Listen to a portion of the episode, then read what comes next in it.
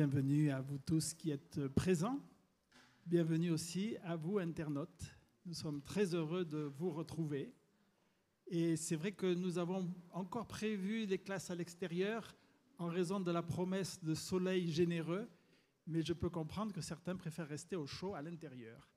Cela veut dire que probablement la semaine prochaine, nous aurons notre nouveau système, c'est-à-dire que ceux qui voudront suivre ce qui se passe sur Internet viendront ici devant avec euh, donc un système d'écouteurs et qu'il y aura les classes à l'intérieur. Sauf si tout d'un coup le temps change et que nous aurons vraiment un regain de chaleur pour la fin septembre. Voilà, en tout cas, je suis très heureux d'accueillir ici mes amis qui ont accepté cette expérience. Alors, de ce côté, nous avons donc en ce week-end de rentrée académique, eh bien, il y a trois étudiants et un ancien étudiant et une épouse d'étudiant. Hein, donc, vous voyez que l'école est bien représentée. Vous connaissez Nevin, qui est pasteur et qui vient pour encore continuer ses études.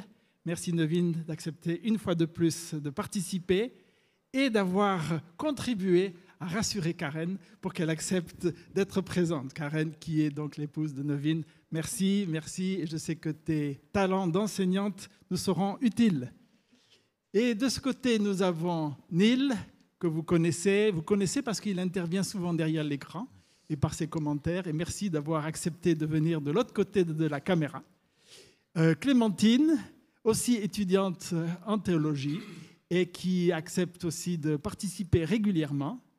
Et puis donc la cerise sur le gâteau, eh bien c'est Eric, Eric Joinville. Les anciens de Collonges le connaissent bien puisque Eric a été très investi dans l'école du sabbat pendant de nombreuses années. Tu as quitté il y a, il y a trois ans, donc c'est pas si vieux que ça. Hein, et pendant quatre ans, donc il était le responsable de l'école du sabbat. Et euh, nous allons donc aborder, comme vous le voyez, le prophète Jonas. Et en introduction, ma première question, ça serait, voyons, si on demande à un enfant à quoi, à quoi te fait penser Jonas, il va probablement dire le grand poisson. Et ma question à vous, hein, sans forcément développer, dire quand vous pensez l'histoire de Jonas, vous l'avez relu cette semaine, un point qui vous a marqué, à part le grand poisson, dans l'histoire de Jonas. Qui veut commencer? Clémentine. Euh, moi, ce qui m'a marqué, c'est la patience de Dieu dans ce. Ok, Jonas et la patience de Dieu. Quelqu'un d'autre? Nil. Moi, c'est l'épisode euh, avec le ricin, où on apprend beaucoup sur Dieu, sur euh, Jonas, sur les Ninivites. Voilà, c'est ça un peu qui va. On va développer ça tout à l'heure, mais ça m'a beaucoup marqué. donc cette fin, le quatrième chapitre de Jonas, c'est quelque chose qui t'a marqué. Effectivement, il y a des choses très étonnantes. C'est un livre très étonnant.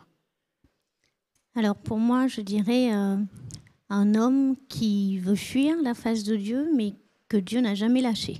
Ok, il a voulu fuir, Dieu ne l'a pas lâché, et on va aussi revenir là-dessus. Nevin Moi, c'est l'attitude de Jonas qui, qui persiste toujours à s'enfuir. Ok, donc euh, la leçon est longue, hein, mais Dieu, Dieu ne lâche pas, heureusement. Et notre joker, Eric, qu'est-ce que tu es? Alors avant, moi, j'aurais dit euh, un poisson qui avale un homme. Hein. Mais maintenant, je vais dire euh, un père, la relation d'un père avec un fils. OK, la relation d'un père avec un fils. Hein, on va effectivement approfondir aussi cela. Et j'aurais bien envie de connaître ce que vous, ce que vous pensez, vous, hein, qui êtes dans la salle. Euh, normalement, on essaye de mettre un micro. Euh, pour que les habitudes prennent. Vous avez même le droit de monter sur l'estrade pour intervenir. Mais là, je vous demande une double, une double tâche. Hein.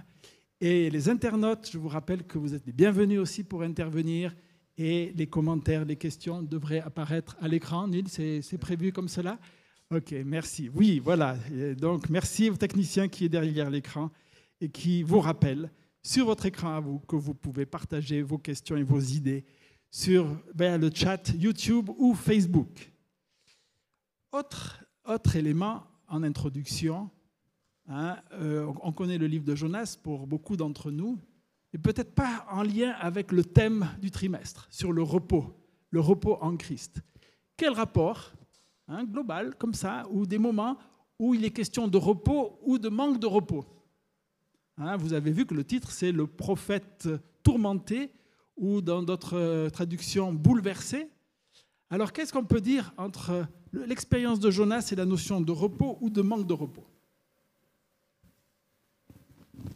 Neville. Euh, Dans cette histoire, moi, je vois un constant transfert de, de repos et de troubles. C'est-à-dire que il semblerait que au début, Dieu soit troublé par l'attitude des Ninivites, mais Jonas est tranquille.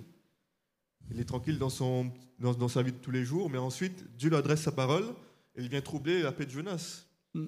Et tout de suite, pour rechercher la paix, Jonas s'enfuit et il va trouver la paix au fond du bateau. Mm. Mais quand lui trouve la paix, maintenant, ce sont les marins qui ne trouvent pas la paix. Mm. Et ainsi de suite, il y a un constant transfert de, de paix et de troubles. Le seul moment où tout le monde est en paix, c'est quand il est dans le ventre du poisson. Nous allons revenir là-dessus. Merci. Donc, un ping-pong entre paix et tourment. Paix et tourment. D'autres choses que vous voulez dire par rapport à la notion de paix dans le livre de Jonas? Oui, Clémentine. Du coup, je trouvais aussi que hum, dans la, enfin, il avait la paix que quand il lâchait prise aussi et qu'il laissait Dieu euh, euh, enfin agir et que dès qu'il était en constant ben, révolte ou il voulait pas forcément, il était toujours dans cet état de, ben, voilà, de enfin, non repos. Ok, on reviendra là-dessus. Effectivement, la paix était associée au fait de laisser Dieu agir. Quelqu'un d'autre? Oui?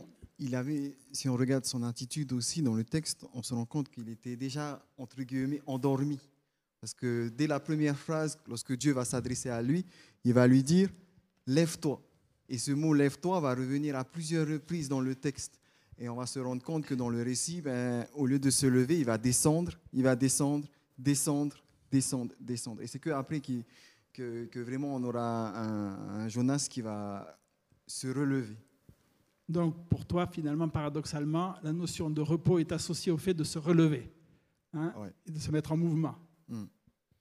Eh bien, moi, je, je trouve que Jonas, ça fait très longtemps qu'il n'est pas en paix.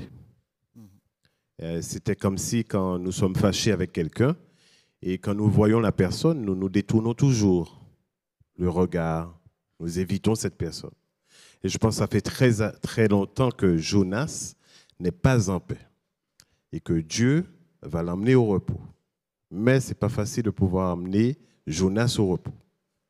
Ok, donc Dieu, Dieu n'était pas au repos avec Jonas, Avec il avait aussi du travail à faire, hein, effectivement. Karen Euh, Pour moi, je dirais qu'il y a deux niveaux de paix dans le livre hein, de Jonas. Il y a euh, la paix qu'on essaye de trouver par soi-même. Et souvent, c'est une paix euh, superficielle, et, et du moins l'ennemi essaye de nous faire croire que c'est une vraie paix. Et il y a la paix euh, profonde, la, la paix qu'on trouve vraiment seulement dans la présence de Jésus. Ok, effectivement. hein, la paix, elle est- ces deux niveaux de paix, je pense qu'on le voit, et Dieu qui veut nous am- amener au niveau de paix avec lui.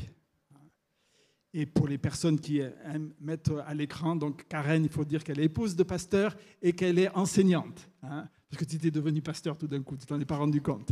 hein. voilà.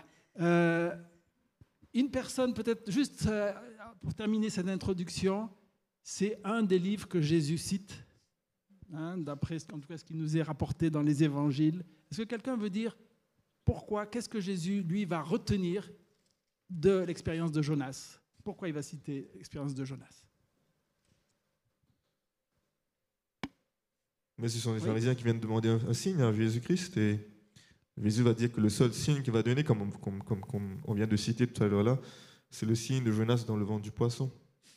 Et que au jour du jugement, en fait, les gens de Ninive, ben, ils vont pouvoir eux se mettre debout pour juger ceux qui, ceux qui, les pharisiens qui ont le cœur plus dur au fait que, que les que les Nénévites.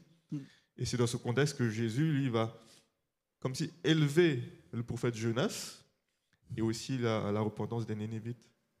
Merci, merci. Donc, effectivement, Jonas qui est un signe pour nous également. hein. Et les Nivites sont aussi un signe pour nous également. Alors, nous allons ouvrir le, le livre, effectivement, c'est le temps de le faire. Et je vous invite déjà à lire les premiers versets. Donc, Jonas 1. Et on va lire. Verset, Jonas 1, versets 1 et 2. La parole de l'Éternel fut adressée à Jonas, fils d'Amitai, en ces mots. Lève-toi, va à Ninive, la grande ville, et crie contre elle, car sa méchanceté est montée jusqu'à moi. Alors, d'abord, on pourrait se poser deux questions. Quel est l'appel de Dieu? Quel type d'appel Dieu donne-t-il à Jonas? Et que pouvons-nous dire de Ninive?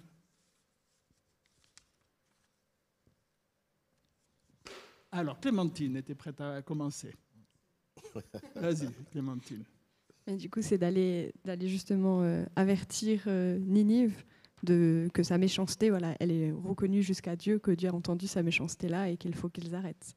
Ok, donc allez dire à une ville, vous êtes méchant, hein, et, Dieu, et Dieu a vu cela. Hein, D'autres choses à dire sur cette ville Ninive?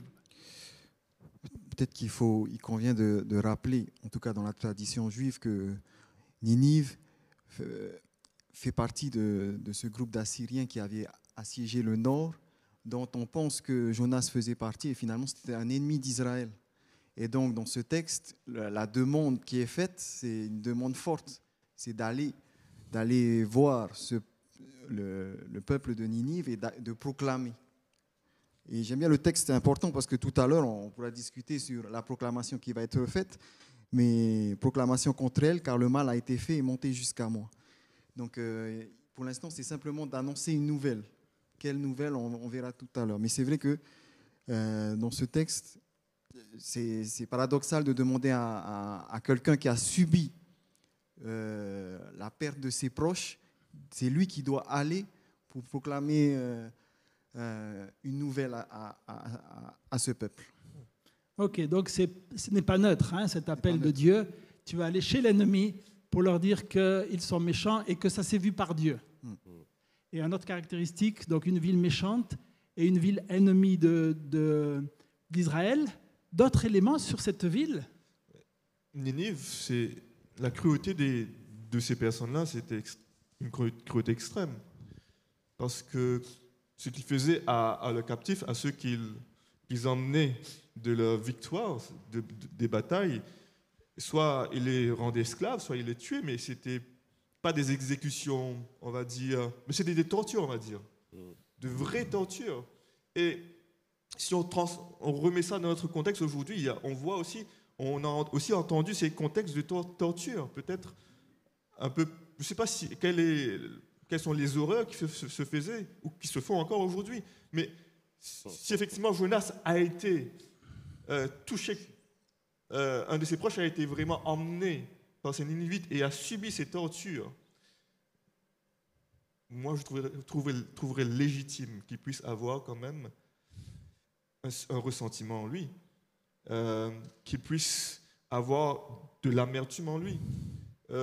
C'est comme si Dieu disait, me disait, voilà, ta famille a été tuée, a, été, a subi, toute ta famille a été exterminée par tel tel groupe de personnes. Maintenant, on va prêcher à ces personnes-là pour les convertir, pour leur dire, voilà, voici le message que tu dois leur dire. Ce sera difficile. Donc tu as compassion pour Jonas. hein? Tout à fait. Euh, Eric? Eh bien, selon l'histoire, ce qui est rapporté des Ninivites, c'est qu'ils empalaient leurs victimes et les écorchaient vifs. Donc, Jonas voit maintenant une occasion pour de vengeance. Parce que les Ninivites ont, fait sans doute euh, le même mal au peuple d'Israël. Et on voit un nationaliste, Jonas, qui se trouve face à une, euh, solution de, son problème avec les Névites qu'il attendait de depuis longtemps. Donc, comme disait notre ami, c'est, c'est une occasion pour Jonas. Parce que les Névites, ce n'est pas des, des- des minces personnes, ce ne sont pas des personnes qui, qui, euh, qui sont gentilles. hein. Donc, il n'y aura pas à, à négocier avec eux. C'était comme ça qu'ils étaient. Merci. Euh, oui, Karen? Non, je dirais que pour ma part, je vois euh, un décalage hein, entre euh, la- l'appel de Dieu et la réalité de Jonas.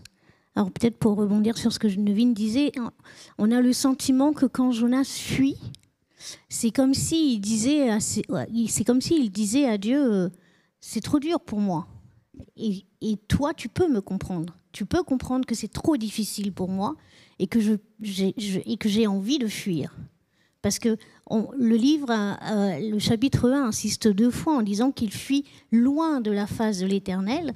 J'ai envie de dire qu'il fuit le plus loin possible de la mission que Dieu lui donne. Peut-être parce que déjà il s'en sent incapable hein, à ce moment-là. Et, voilà, il se sent déjà tiraillé à ce, à ce niveau-là. Mhm. Ok, merci. Donc en fait, vous essayez de réhabiliter Jonas. Il fuit d'abord Ninive, il fuit la mission, et puis il ne se sent pas capable comme euh, explication. Également, euh, il y avait le nationalisme qui disait quand même Ninive. hein. Oui. Moi, il y a une question que, que, j'aimerais poser et que je, me, je me suis posée en étudiant, c'est pourquoi Ninive? Pourquoi aller à l'extérieur? Parce que c'est vraiment euh, une nation qui était à l'extérieur et c'est, en tout cas pour moi, la première fois que je vois que Dieu, quelque part, demande à un prophète d'aller dans une nation étrangère pour proclamer. Donc, ça, ça- ça indique, ça- c'est porteur d'un message aussi pour nous aujourd'hui de, de s'interroger également sur, sur, euh, pas simplement s'occuper de nous, mais d'aller aussi voir les, les- les nations qui nous entourent. quoi. Une ouverture en tout cas. Oui, oui, Eric? C'est vrai, tu poses la question, mais quand on regarde bien, c'est pas la première fois que Dieu fait cela. Les Babyloniens, parce que Ninive, ce sont des Assyriens qui ne sont pas tellement loin des Babyloniens. Et les Babyloniens aussi ne faisaient pas des bonnes choses, ils ne vivaient pas correctement. Mais Dieu va envoyer tout un peuple. Entre autres, nous avons Daniel qui va apporter un message à Babylone pour pouvoir sauver Babylone. Et euh, quand on regarde bien, Jonas veut dire colombe. Jonas veut dire colombe. Et on, parle de, de- de- Jonas, fils d'A- d'Amitai, qui veut dire véridique.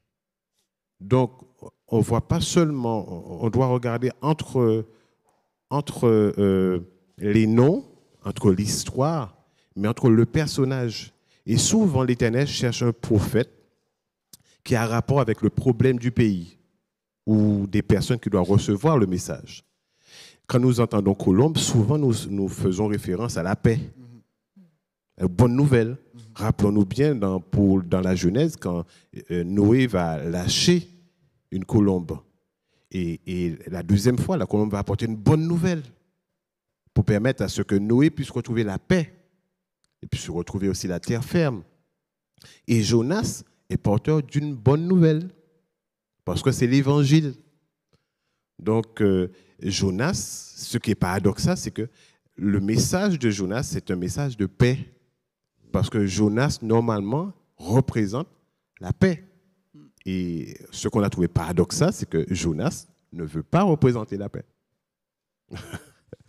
Oui, Ce qui est intéressant, c'est que le message que Dieu lui donne, comme tel qu'il est écrit ici, résumé, crie contre la ville. C'est même pas, il semblerait même pas un message de paix là. C'est dit, ok, je vais crier contre toi, Dieu est contre toi, Dieu est en colère contre toi. Et entendre un message pareil, surtout dans, un contexte où de, cette époque, la colère de Dieu pour, les gens de cette époque, c'était quelque chose d'extraordinaire, de, qu'ils avaient peur de cela. Et peut-être effectivement, en entendant colère de Dieu, cela pourrait être tourné en évangile après. On va voir ça dans la suite de l'histoire. Mais le message tel qu'il est là, va crier contre la, contre la ville, n'est pas vraiment un message de paix. Là. Mais si tu me permets de pouvoir rebondir, quand nous avons le message dans l'Apocalypse, le message des trois anges, ils sont porteurs d'une bonne nouvelle. Mais regardez comment le message commence. Il invite les gens à abandonner parce que le jugement arrive. Mais c'est une bonne nouvelle que l'ange porte. Alors, c'est vrai que vu comme ça, on dit que, ah oui, mais Dieu va, va, va apporter son jugement. Mais c'est un jugement que Dieu va apporter à condition que.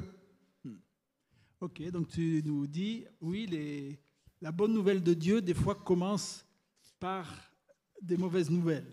Clémentine, C'était juste bah, du coup en lien avec euh, ce que Nuit disait, c'était aussi de dire que ben Dieu il a aussi respecté en fait, enfin, on voit la colère qu'il a. Et de lui il lui a pas dit justement euh, amène ce peuple à la repentance. Au début c'est cri contre elle, donc c'est qu'il respecte aussi la colère qu'il peut avoir. Et donc du coup il, il fait pour chacun d'entre nous en fait, il, il prend conscience de qui on est, il sait qui on est et puis il nous amène vers euh, le message qu'il a nous envoyé.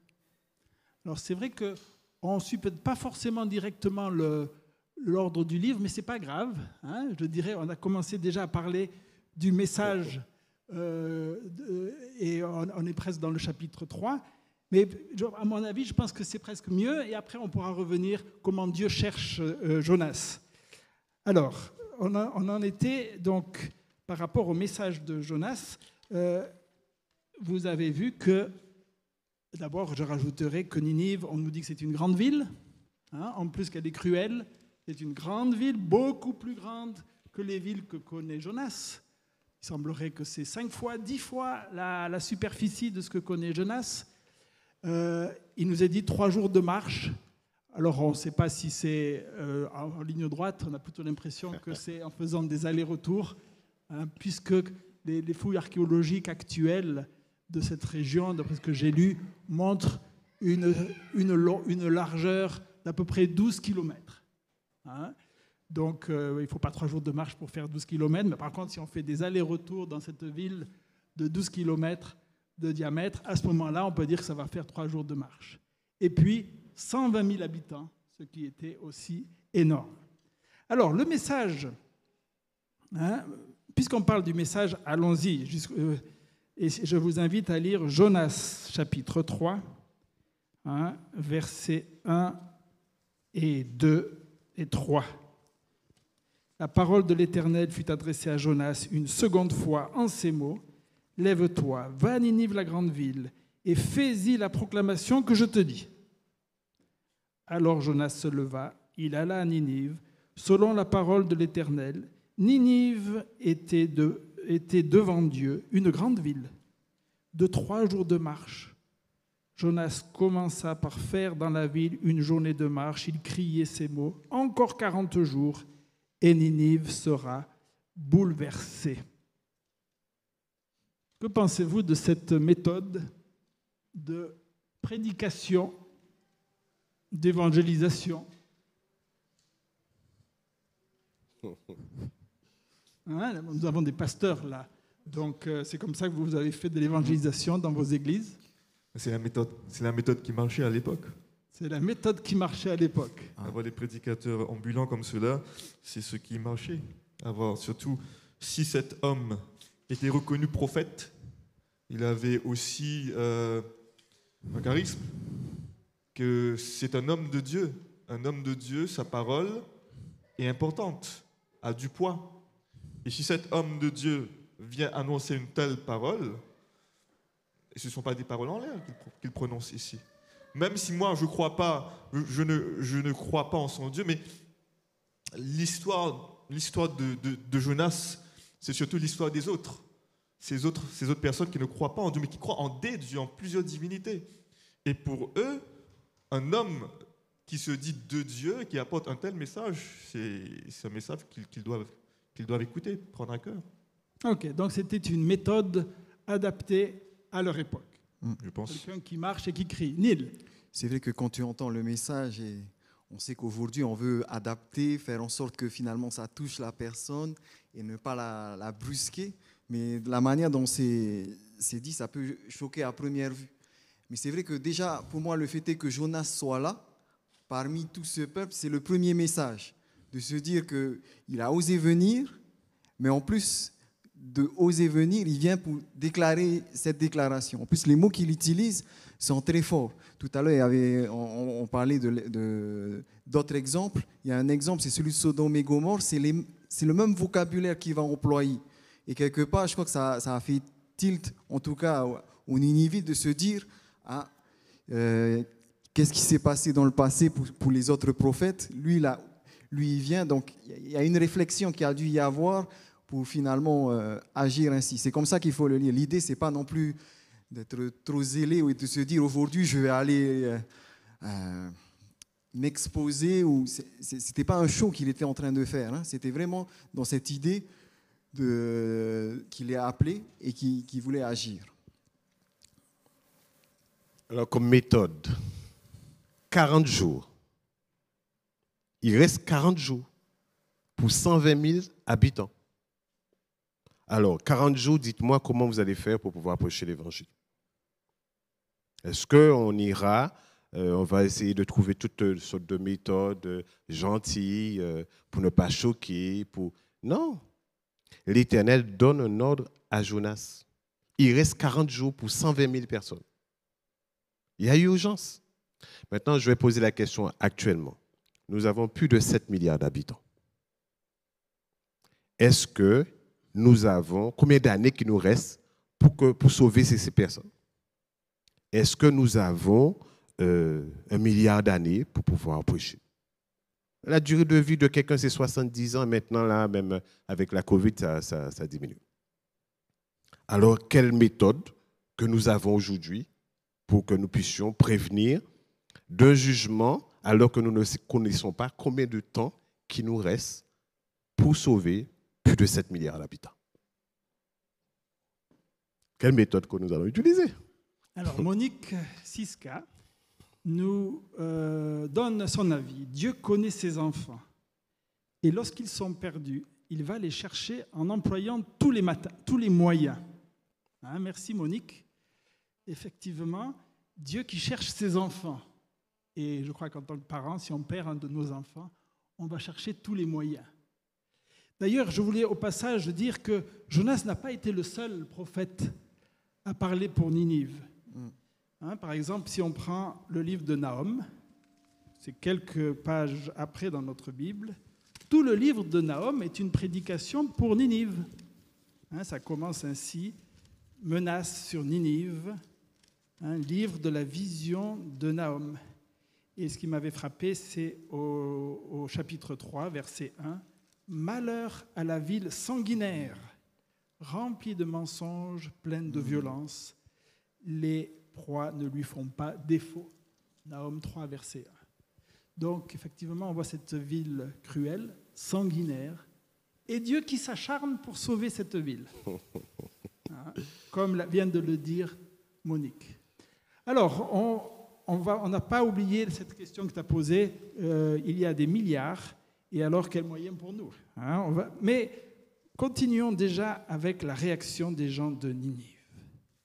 Hein. Euh, je vous invite à lire à partir du verset 5. Les gens de Ninive crurent en Dieu. Ils proclamèrent un jeûne et se revêtirent de sacs des- depuis les plus grands jusqu'aux plus petits. La nouvelle parvint au roi de Ninive. Il se leva de son trône, ôta son manteau et se couvrit d'un sac, et s'assit sur la centre. Et il fit d'en crier dans Ninive, par décision du roi et de ses grands, que les hommes et les bêtes, le gros et le menu bétail, ne goûtent de rien, ne pèsent pas et ne boivent pas d'eau, que les hommes et les bêtes soient couverts de sacs, qu'ils crient à Dieu avec force, et que chacun revienne de sa mauvaise conduite et de la violence attachée aux pommes de ses mains. Qui sait si Dieu ne reviendra pas et n'aura pas de regret, et s'il ne reviendra pas de son ardente colère, en sorte que nous ne périssions pas. Alors comment réagissez-vous à ce qui se passe là, cette réaction des Ninivites? Je pense que la réaction, elle est immédiate parce que le message tel qu'il est annoncé est compris tout de suite. Quand euh, Jonas crie euh, encore 40 jours et Ninive est détruite, hein, c'est pas l'amour de Dieu qu'on voit en premier, c'est la colère de Dieu. Et c'est la colère de Dieu qui s'adresse à un peuple, comme on a dit tout à l'heure, sanguinaire et violent lui-même. Donc on a un message de colère adressé à un peuple violents et, et j'ai le sentiment qu'ils sont sur le même niveau de discours et c'est pour ça peut-être que la réponse elle arrive immédiatement parce que le roi et le peuple associent forcément cette colère à la mort telle qu'elle est prononcée, annoncée par Jonas. Ok, donc c'était finalement un langage qu'ils pouvaient comprendre. Vu cette... cette, euh, oui. Et alors, que- quelle réaction? Oui, Neil? On peut même s'interroger parce que c'est le- prophète qui est inspiré, mais c'est ces mots qu'il utilise. Et c'est vrai que quand on verra au chapitre 4, la, motivation de Jonas, c'était en rien le salut des, Ninivites. On s'en rendra bien compte. Et finalement, cette idée de condamner, de, malgré dans cette, dans, dans- dans cette histoire, on peut se dire que c'est grâce à Jonas, mais je crois qu'il il faut aller un peu plus loin parce que je pense que c'est vraiment ici dans cette histoire, le héros, pour moi, c'est Dieu. C'est Dieu vraiment qui a convaincu parce que dans le- il n'y a pas dans le message quelque chose qui pourrait normalement euh, convaincre. Il y a eu quelque chose qui s'est passé dans les Ninivites qui les a convaincus. Et pour moi, ça me montre qu'aujourd'hui également, le rôle du prédicateur, il est un instrument, mais c'est Dieu qui convainc les cœurs. Et c'est ce qui va se passer. Ici, dans cet épisode, qui est en parallèle également à ce qui s'est passé dans- avec les marins, qui vont aussi, à un moment donné, aussi revenir et puis arriver finalement à une relation. Jonas, dans, dans notre, dans, notre, dans notre récit, ce n'est pas le héros finalement de, l'histoire, c'est celui que Dieu va venir chercher aussi. Voilà, donc le croyant Jonas a moins de foi que, que les non-croyants hein, dans cette histoire. Et, et alors, on va revenir après sur justement la prédication aux marins. hein, ça sera aussi intéressant de voir comment Dieu les amène. Euh, moi, j'aurais eu la question les Ninivites, comment ont-ils trouvé le repos? Ont-ils trouvé une forme de repos? Et qu'est-ce qui a permis Quelles ont été les étapes nécessaires pour eux d'arriver à un repos, puisque c'est le thème de, de ce trimestre? Oui. De- oui, Eric. Alors, je parlais tout à l'heure là de méthode, d'accord, de temps qu'il y avait. Et au départ, j'ai dit ce qui m'a marqué, c'est la relation d'un père avec un fils. Dieu ne laisse pas le choix à Jonas pour sa méthode. Dieu va demander à Jonas de faire comme il a dit, à la lettre. Voilà ce que tu vas dire. Et on voit que ça marche. Donc Dieu, lui, sait. Il sait. Les pères savent parce qu'ils sont passés par l'âge de jeunesse. Et quelquefois, ils peuvent se tromper, mais, mais comme Dieu ne se trompe pas, et souvent nous disons à nos enfants, voilà comme ça je t'ai demandé de le faire. Parce que sans doute le père a essayé et c'est comme ça que ça marche. Et ça marche radicalement au temps voulu. Et là, Dieu va dire, voilà, tu vas dire cela. Tu vas dire cela. Et on voit que les Ninévites trouvent la paix. Parce qu'on ne se rend pas compte de la vie qu'on mène quelquefois. Et là, grâce à ce message et la façon que ça va être prononcé, les Ninévites vont retrouver la paix. Parce qu'ils vivaient dans la mort. Et finalement, il faut se repentir. Ce qui est paradoxal, c'est que quand ils vont écrire le livre de Jonas, Ninive est déjà détruite. Nahum le dit. Et on va écrire le livre de Jonas pour montrer comment que si Ninive est détruite à l'époque de Nahum, avant, Dieu avait, par son message, sauvé les citoyens de Ninive. Et après, Nahum dit qu'ils sont retournés à leur situation, peuple sanguinaire. Donc, vraiment, ils ont trouvé la paix au départ. Je dis que quand on obéit à Dieu, on trouve la paix. Peu importe la méthode que Dieu va utiliser, parce que c'est la méthode de Dieu, ce n'est pas la méthode de Jonas. Jonas n'a pas voulu, mais en, utilisant la méthode de Dieu, si Dieu nous dit c'est comme ça qu'il faut faire, je pense qu'il faut faire comme ça. C'est pour ça que j'ai- mis un point d'interrogation pour savoir quelle méthode utiliser pour 7 milliards d'habitants. Ouais. Je n'ai pas donné la réponse. Pas donné la réponse, mais Dieu a sa méthode, tu en es convaincu, Ah oui. effectivement. Pour retrouver la paix. Clémentine.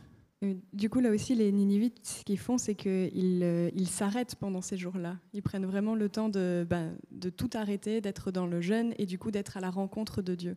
Et c'est comme ça aussi que je vois que Dieu a pu aussi euh, leur parler.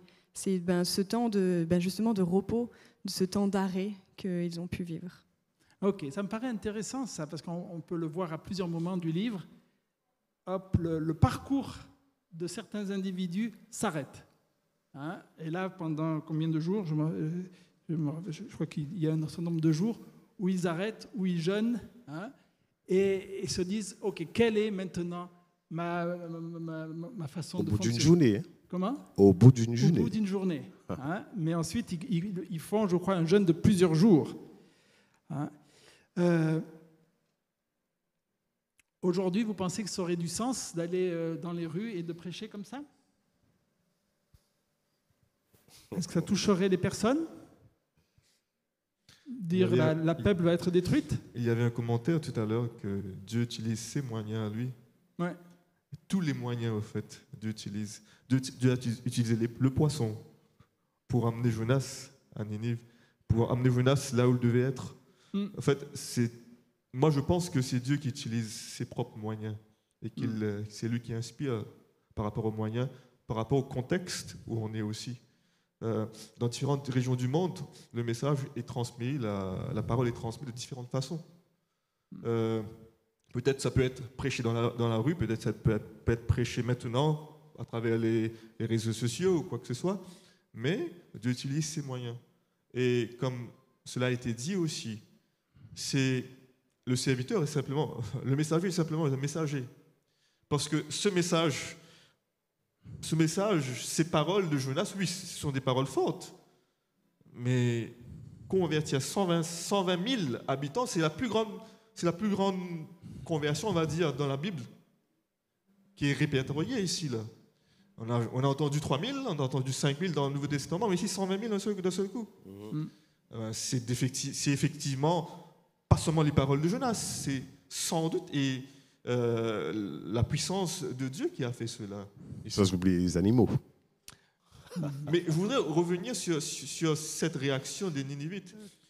On, on l'a vu, on, on l'a vu dans l'histoire de Jonas. Les hommes qui connaissent pas ce Dieu de Jonas, ils adorent Dieu dans ce qu'ils connaissent. Euh, ces, ces marins, ils ont adoré le Dieu de Jonas à travers ce qu'ils connaissaient de l'adoration. Et ici, dans cette réaction des gens de Ninivites, à travers le jeûne qui à l'extrême, même étendu aux animaux, c'est ce qu'ils connaissaient pour eux. Et pourtant, Dieu accepte cela. Parce que lui, Dieu voit, certainement les cœurs. Mais cela, cela, cela nous fait comprendre qu'effectivement, Dieu utilise les situations et Dieu s'adapte aussi parfois même à la compréhension de l'être humain euh, sur ce qu'il connaît de lui pour amener ses plans à terme. Voilà, et euh, on va laisser la parole à Chris. Le message que Dieu commanda à Jonas de délivrer aux Ninivites, était-ce un message de repentance? Comme nous, on le- si on voulait prêcher la repentance, pour reprendre un peu la question de Chris, euh, comment feriez-vous? Est-ce que vous iriez en disant, allez, vous allez être détruits? Quand on regarde, c'est plus un. Enfin, on prend le texte comme ça, c'est un message de condamnation. Il n'y a pas d'espoir normalement. Il y a pas. Vous allez- dans 40 jours, vous serez détruits. C'est Mm. aussi simple que ça. C'est un message clair, simple. Et ce qui est admirable dans cette histoire, justement, c'est la, rép- la, la- la foi des Ninivites. Face à un message de condamnation où on te dit tu, tu es perdu, eux, le- le verset, il nous dit au verset 5, les gens de Ninive mis leur foi en Dieu. Et ils vont aller plus loin. Ils vont dire, peut-être, il y a même un message d'espérance. Le message d'espérance et de foi ne vient pas de Jonas, il vient des Ninivites, de la réponse des Ninivites. De croire que Dieu est un Dieu bon et qu'il est capable de changer cette condamnation proclamée par Jonas en, en- en- en- en repentance finalement, en, en salut pour eux. Ok, alors euh, pour, pour résumer, à mon avis, par rapport l'expérience de Ninive, on dirait ils ont trouvé le repos parce qu'un homme a suivi la méthode de Dieu, hein, c'est ce qui a été dit, parce que Dieu a utilisé un langage, comme a dit Karen, que les Nivites pouvaient comprendre. Hein, peuple cruel, eh bien, attention, vous allez être détruits. Et puis il y a eu aussi un temps de repos. hein, un temps de repos, ils se sont arrêtés. Et ils ont dit, OK, maintenant, qu'est-ce qu'on fait? Et cette, euh, se dire, mais Dieu peut être bon pour nous là où nous en sommes aujourd'hui. On n'aura pas le temps de lire par rapport aux marins, mais juste de, ce que vous, nous savons par rapport à l'expérience des marins. Comment eux ont-ils trouvé le repos? Quel est le moyen, la parole que Dieu a utilisée, la méthode que Dieu a utilisée pour toucher les marins? Hein, les marins qui étaient dans la tempête avec Jonas qui fuyait Dieu. Est-ce qu'on peut dire que Dieu va utiliser la, désobéissance de Jonas? On ne va pas dire que Dieu a utilisé la désobéissance de Jonas, mais finalement, euh, Dieu va toujours utiliser le Dieu que Jonas possède. Jonas dit bien quelque chose. hein. Il dit, je suis hébreu. Je suis hébreu et je crains l'Éternel. Tous les autres marins ont, ont prié à leur Dieu comme sur la montagne avec euh, Élie et les prophètes de d'Astarté et de Balaam. Ok, donc d'abord, Dieu va utiliser un prophète qui reconnaît, un homme, un croyant qui reconnaît ne, de désobéir.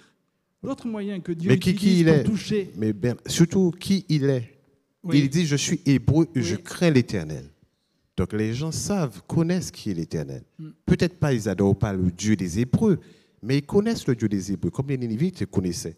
Parce que finalement, euh, notre ami n'a posé la question, mais la seule chose que, euh, que Jonas a dit, c'est qu'en 40 jours, la vie sera détruite. Et regardez, les gens se tournent vers Dieu. Donc ils, ils doivent connaître qui est Dieu. Je pense que en méthode, hein, on doit vraiment annoncer, prêcher qui est Dieu. C'est Dieu, ce Dieu d'amour, mais aussi qu'est-ce qu'il est capable de pouvoir faire. merci. Hein? D'autres éléments par rapport à... Oui, Ne- Nevin? Sur le bateau, c'était le seul- les seuls qui priaient. Hmm. C'était seulement ces marins. À aucun moment, Jonas n'a prié sur le bateau. Même, même lorsqu'il a avoué qui il était, il n'a pas prié. Il a simplement dit ben, Jetez-moi à l'eau. Et il, a- il prie seulement quand il est dans le vent du poisson. Et pourtant, ces marins, ils connaissent la puissance de ce Dieu de Jonas lorsqu'il est dans l'eau et que la mer est apaisée tout de suite. Mais on voit aussi dans ces marins ce trouble. Ils ne voulaient pas jeter Jonas à l'eau parce qu'ils avaient un respect pour la vie. C'est extraordinaire. Ils avaient un respect pour la vie de l'homme pour eux, ils ne voulaient pas que le sang de cet homme tombe, retombe sur eux. C'était vraiment des croyants, des personnes sincères qu'on voit ici et que, ben, qui ont rencontré effectivement la puissance de Dieu. On va dire dans la- dans la dés- à travers la désobéissance de Jonas, Dieu utilise tous les moyens. Dieu utilise même cette désobéissance pour l'emmener, pour amener s- quelque chose d'extraordinaire ici. Mais ces marins, ce sont des vrais- de vrais croyants. Par- Par rapport à Jonas, ce sont les seuls qui vraiment ont prié et ont cru que Dieu, qu'un Dieu, pour eux, un Dieu pourrait faire la différence. Et ils ont rencontré Dieu. Alors, il y a un certain nombre de messages qui nous arrivent. Avant, euh, je crois que c'est Pierre qui disait par rapport aux Ninivites, Dieu a utilisé aussi l'expérience de Jonas, la façon dont Jonas est arrivé. Peut-être qu'ils ont su que Jonas sortait du ventre d'un poisson. hein. J'imagine c'est ce à quoi Pierre fait allusion. Et puis Marie nous dit dans ce message, et l'exemple de Jonas, Dieu ne nous demande-t-il pas d'aimer son prochain, même s'il n'est pas bon, même s'il est notre ennemi? Et de la remarque de Nevin, on voit effectivement qu'il y, a- y a deux catégories de personnes différentes. Les marins étaient des gens bons, qui respectent la vie, et d'autre côté, euh, il y avait des Ninivites qui étaient considérés comme sanguinaires et cruels. Et dans les deux cas, Dieu a toutes sortes de moyens pour permettre de, euh, de les toucher. Il nous reste 15 minutes. Je pense qu'on doit maintenant parler de comment Dieu cherche à mener Jonas au repos. Et ce chapitre 4, dont a parlé euh, Neil tout à l'heure, effectivement, est quelque chose de, très fort. Alors, lisons Jonas 4. Cela fut très mal pris par Jonas, qui se fâcha, hein, le fait que Dieu a décidé de ne pas détruire les Ninivites. Il pria l'Éternel et dit, Ah Éternel, n'est-ce pas ce que je disais quand j'étais encore dans mon pays? C'est ce que je voulais prévenir en fuyant à Tarsis, car je savais que tu es un Dieu qui fait grâce, qui est compatissant, lent à la colère et riche en bienveillance, et qui regrette le mal. Maintenant, Éternel, prends-moi donc la vie, car la mort m'est préférable à la vie. Éternel, l'Éternel répondit, fais-tu bien de te fâcher Alors là, on ne voit pas Jonas en repos. Hein Quelle est la pédagogie de Dieu? En tout cas, ici, on comprend mieux la, fuite de Jonas. On pouvait se, demander pourquoi est-ce qu'il a fui. euh, est-ce qu'il avait, il, il pas envie d'accomplir la mission C'était pas lié à la mission. Enfin, la désobéissance à l'autre, finalement, elle vient de cette idée que de, de la bonté de Dieu. En tout cas, c'est ce que le texte dit. C'est parce que je sais que tu es un Dieu bon que je me suis dit si je vais, eh ben, tu vas avoir pitié d'eux et tu vas les sauver. Et, moi, je trouve admirable que Dieu se serve d'un prophète qui finalement n'avait pas la, motivation ou le- l'envie de, faire. Pourtant, le prophète va obéir et il y aura du succès. Et pour moi, c'est une leçon pour nous dire qu'aujourd'hui, il est capable d'utiliser n'importe qui. Que j'ai la motivation ou pas, lorsque Dieu, ça a été dit tout à l'heure, nous donne un ordre, le fait est de l'accomplir, parce que c'est ce que Dieu veut, eh ben, le succès s'accomplit. Et ce n'est pas lié à, à- à ma propre œuvre, mais c'est lié à, à- à ce que Dieu fait. Merci, effectivement. hein. donc, euh, un succès avec des publics très différents et malgré un prophète récalcitrant. Moi, la méthode que je trouve que tu as, as utilisée, c'est l'expérience et l'épreuve. Dieu va faire Jonas connaître ce qu'est d'être dans la mort, ce qu'est d'être loin de Dieu. Jonas, dans sa prière, dit, j'étais dans les profondeurs, j'étais loin de toi. Il était tout le temps près de Dieu parce que Dieu lui donnait les missions. Parce qu'on a vu que ce n'est pas la première fois que Dieu euh, utilise Jonas comme, comme prophète. Et Dieu va le faire connaître la mort, d'être loin de Dieu. Ce qu'est d'être loin de Dieu. Dieu et Jonas a connu l'amour, mais maintenant il connaît d'être loin de Dieu. Et après, on voit à la fin que Dieu va comparer ce moment qu'il a vécu avec ce que les Névites auraient connu. La mort. D'être séparé de Dieu pour l'éternité. Mais Jonas, dans sa prière, dit, je sais que je reconnaîtrai, que je vais recommencer, je vais revoir mon Dieu. Alors je ne sais pas, est-ce qu'il croit que s'il meurt, il va ressusciter? Mais là, il dit, dans sa prière, je sais que je verrai mon Dieu à nouveau.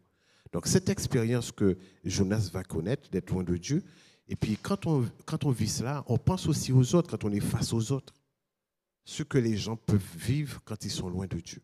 Et quelle grâce qu'il va connaître quand il va sortir trois jours après. Et quelle grâce aussi Dieu peut faire aussi aux autres. Donc il va utiliser l'épreuve. Et quand on a vécu quelque chose, on peut être beaucoup plus miséricordieux.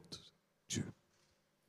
Alors, dans notre partie d'application, on va revenir là-dessus, sur ce moyen-là que Dieu utilise. Au niveau de l'étude de texte, je vous proposerai que l'on s'arrête sur le dernier verset du livre. Hein Euh, donc, euh, Jonas 4, verset 11, Dieu qui parle, Et moi, je n'aurai pas pitié de Ninive, la grande ville, dans laquelle se trouvent plus de 120 000 êtres humains qui ne savent pas distinguer leur droite de leur gauche et des bêtes en grand nombre.